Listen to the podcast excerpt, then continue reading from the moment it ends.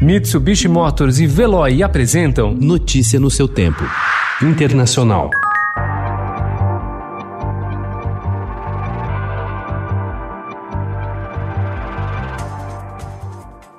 Há 34 dias da eleição, o presidente Donald Trump corre contra o tempo para mudar uma disputa com poucos indecisos que já é considerada a mais estável da história recente dos Estados Unidos.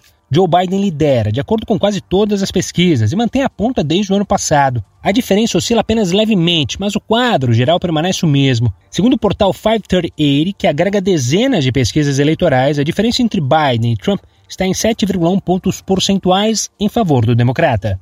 Autoridades de segurança dos Estados Unidos estão alertando que extremistas domésticos violentos representam uma ameaça à eleição presidencial em meio tensões políticas crescentes, tumultos civis e campanhas de desinformação estrangeiras. Memorandos do FBI e do Departamento de Segurança Interna dizem que ameaças de extremistas americanos a alvos ligados à eleição provavelmente aumentarão conforme se aproxima a votação de 3 de novembro.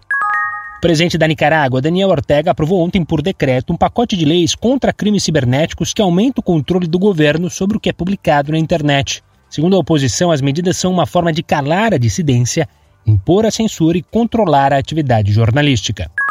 Mais de 60 milhões de indianos podem ter sido infectados pelo novo coronavírus, o que significa 10 vezes mais que os números oficiais, anunciaram ontem as autoridades médicas encarregadas da pandemia, citando um estudo nacional com base em testes sorológicos que medem os anticorpos. Segundo os dados oficiais, a Índia tem mais de 6 milhões de casos entre 1,3 bilhão de habitantes, o que a torna o segundo país mais afetado pela pandemia no mundo, atrás dos Estados Unidos Unidos, que tem mais de 7 milhões.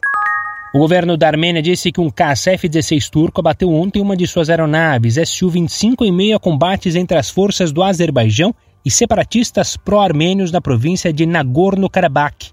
O governo turco nega ter derrubado a aeronave Líderes do Azerbaijão e da Armênia rejeitaram ontem a sugestão de conversações de paz, acusando um ao outro de obstruir as negociações sobre o território. Notícia no seu tempo. Oferecimento: Mitsubishi Motors e Veloy. Se precisar sair, vá de Veloy e passe direto por pedágios e estacionamentos. Aproveite as 12 mensalidades grátis. Peça agora em veloy.com.br e receba seu adesivo em até 5 dias úteis. Veloy, piscou, passou.